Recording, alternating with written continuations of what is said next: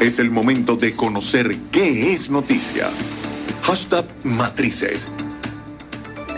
A esta hora, amigos de Radio de las redes sociales, vamos a chequear cuáles son los principales titulares del ámbito de la economía, arrancando por el nacional. 79% de los venezolanos no tienen ingresos para sobrevivir durante la pandemia. El Universal, la Fed, comienza su reunión monetaria. La Reserva Federal de los Estados Unidos comenzó este martes su reunión monetaria en la que discutirá hasta el miércoles al mediodía la situación económica del país y en particular los nuevos cierres ordenados por varios estados ante el resurgimiento de casos de COVID-19. La reunión ordinaria del Banco Central de los Estados Unidos comenzó a las 10.00 hora como estaba previsto, de acuerdo a lo que he informado hasta ahora AFP. Reuters destaca que la mexicana Pemex reporta pérdida neta de 44 mil millones de pesos en el segundo trimestre del año.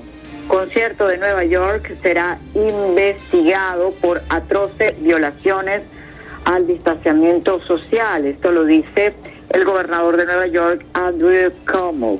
También otras informaciones destacadas, Pfizer no cobrará a países desarrollados menos que a Estados Unidos por pedido similar de vacunas de COVID-19.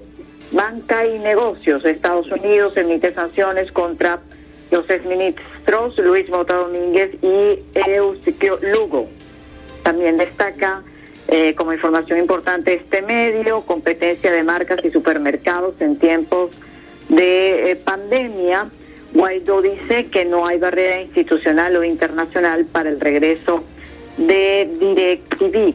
Sony presenta vehículo eléctrico para poner a prueba alta tecnología y es que la firma Sony ha presentado un prototipo de vehículo eléctrico que en principio no tiene planeado poner a la venta, pero que le servirá para desarrollar componentes de alta tecnología destinados a la conducción autónoma.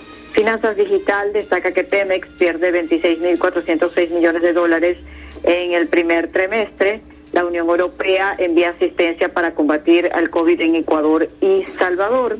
Y ya para ir cerrando el recorrido informativo de esta hora, les comentamos que de acuerdo a este mismo medio, la pandemia provocó pérdidas por 320 mil millones de dólares para el turismo mundial entre enero y mayo. Estas son parte de las informaciones económicas más importantes a esta hora.